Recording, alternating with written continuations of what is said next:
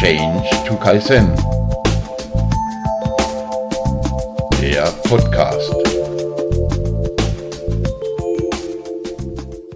Hallo, ich begrüße dich zu einer weiteren Folge auf unserem Change to Kaizen Podcast. Die heutige Folge hat den Titel Aus Fehlern lernen.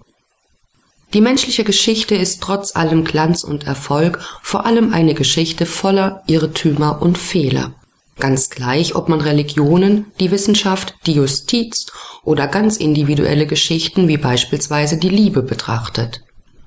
James Reason klassifizierte einerseits in Irrtümer und andererseits in Fehlleistung.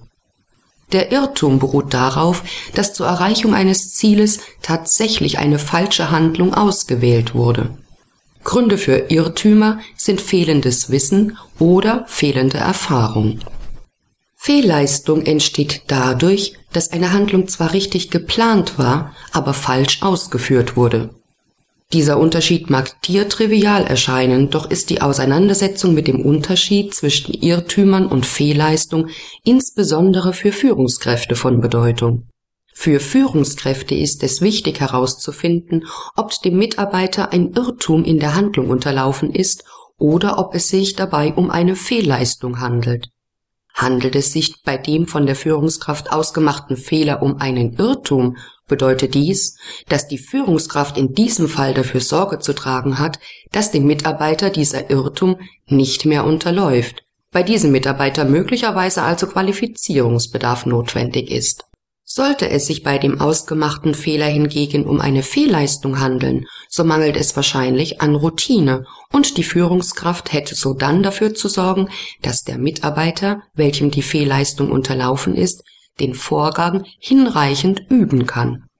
Übrigens, ist dir heute schon ein Fehler unterlaufen? Und hast du dich über diesen Fehler geärgert? Und konntest du aus diesem Fehler etwas lernen? Und nun sei bitte mal ganz ehrlich zu dir selbst. Hast du diesen Fehler öffentlich gemacht? Ich denke, es ist an der Zeit, dass wir einen Blick auf die Fehlerkultur in Organisationen werfen. In kaum einem Land werden Fehler so geächtet wie in Deutschland.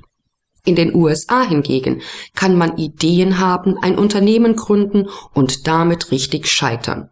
Und doch schreibt man das ganz offen und selbstbewusst in seinen Lebenslauf.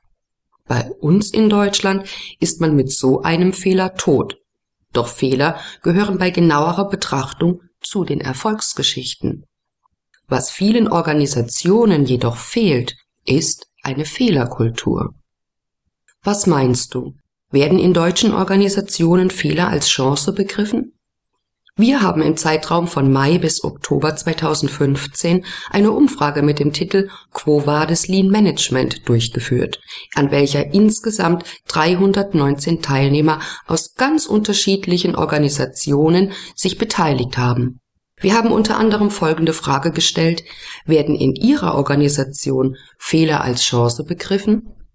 Nur jeder Zweite gab an, dass in seiner Organisation Fehler als Chance begriffen werden, und je größer die Organisation, desto weniger, so scheint es, werden Fehler als eine Möglichkeit, um zu lernen gesehen. Ausgehend davon, dass du dem bisherigen zustimmst, was ist deiner Meinung nach der Grund für die nicht vorhandene Fehlerkultur? Sicher, Fehler können peinlich sein und nicht wenige Menschen haben Angst vor Sanktionen. Wenn du dich an deine eigene Kindheit erinnerst, sagen wir ab der Zeit, wo du eingeschult wurdest, und du dich damit bewusst auseinandersetzt, wirst du möglicherweise feststellen, dass der Druck auf dich, keine Fehler zu machen, mit jedem Schuljahr immer größer wurde. Und ich bin mir sicher, dass auch du das Fehlervertuschungsprinzip mit zunehmendem Alter perfektioniert hast. Worin liegt also der Grund für die Angst vor Fehlern? Liegt es daran, dass wir mit der widersprüchlichen Botschaft Fehler zu machen ist notwendig, um zu lernen, aber wir sollten sie vermeiden, aufwachsen? Ist unser Erziehungs- und Bildungssystem also maßgeblich dafür verantwortlich, dass wir zu sehr auf das Ergebnis statt auf den Prozess konzentriert sind? An dieser Stelle möchte ich kurz den Soziologen und akademischen Leiter des Centers for Leadership an der Ludwigs-Maximilian-Universität in München, Dieter Frey, zitieren. Frei sagte unlängst in einer Sendung auf Dreisat, bei welcher es um das Thema Fehler und Fehlerkultur ging, wir haben an den Schulen leider keine Fehlerkultur, sondern eine Demütigungskultur. Harte Worte, doch möglicherweise liegt gerade darin das Problem, wie wir mit Fehlern umgehen, umgehen mit uns selbst und mit Fehlern von anderen. Ich möchte dir daher als Führungskraft vorschlagen, dass du alle Mitarbeitenden dazu ermutigst, dass diese artikulieren, was schief läuft. Es kann durchaus sein, dass die Mitarbeitenden dir das zunächst nicht glauben. Nicht glauben, dass sie jetzt auf Fehler hinweisen dürfen und dass das Öffentlichmachen von Fehlern sogar nun erwünscht ist. Habe also Geduld. Sei dir darüber bewusst, dass auch du, bevor du einen Fehler hinnehmen konntest, zunächst Fehler einfach nur dulden musstest. Wenn du also in deiner Organisation eine Kultur der Akzeptanz von Fehlern erreichen willst, dann solltest du dir bewusst sein, dass es ohne Toleranz keine Akzeptanz gibt. Und bevor deine Mitarbeitenden in der Lage sind, Fehler zu dulden, muss bei diesen zunächst ein Bewusstsein geschaffen werden. Wenn du der Meinung bist, dass die Mitarbeitenden dann soweit sind, also Fehler als etwas völlig Normales anzusehen, dann möchte ich dir vorschlagen, den Fehler des Monats einzuführen. Du hast richtig gehört, und ja, ich meine es ernst. Ich bin mir sicher, auch in deiner Organisation gibt es zig Auszeichnungsvarianten, wie beispielsweise Mitarbeiter des Monats, Abteilung des Jahres, häufigste Anzahl von Verbesserungsvorschlägen und die Liste würde sich beliebig fortführen lassen. Meine Idee dazu ist, dass derjenige Fehler zum Fehler des Monats gemacht wird, von welchem du glaubst, dass man anhand dieses Fehlers besonders viel und gut lernen kann.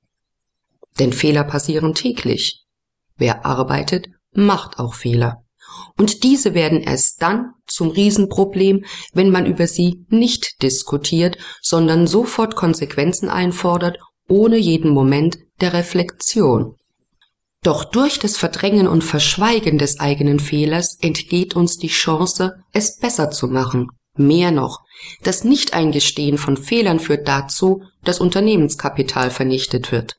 Hier können wir von der Fehlerkultur der Asiaten lernen, etwa die Sinne zu schärfen für das, was um uns herum geschieht, um negative Tendenzen rechtzeitig zu erkennen oder gedanklich einen Schritt zurückzugehen und sich zu fragen, wie konnte es dazu kommen? Es kann sein, dass wir Fehler auch manchmal falsch analysieren. Wichtiger jedoch als blind und zwanghaft, ja und damit auch rücksichtslos Vorgaben zu folgen, ist es jedoch flexibel zu bleiben und darauf zu achten, was man aus Fehlern lernen kann. Lasst uns also ab morgen damit beginnen, darauf zu achten, wie wir uns zwischen richtig und falsch bewegen dass es darum geht, gemeinsam Fehler zu erkennen und uns darüber auszutauschen. In diesem Sinne gestehen wir uns selbst und anderen Fehler zu, leben wir eine Kultur der Fehler und der zweiten Chance. Ich freue mich über dein Interesse und wünsche dir bis zum nächsten Mal eine gute Zeit.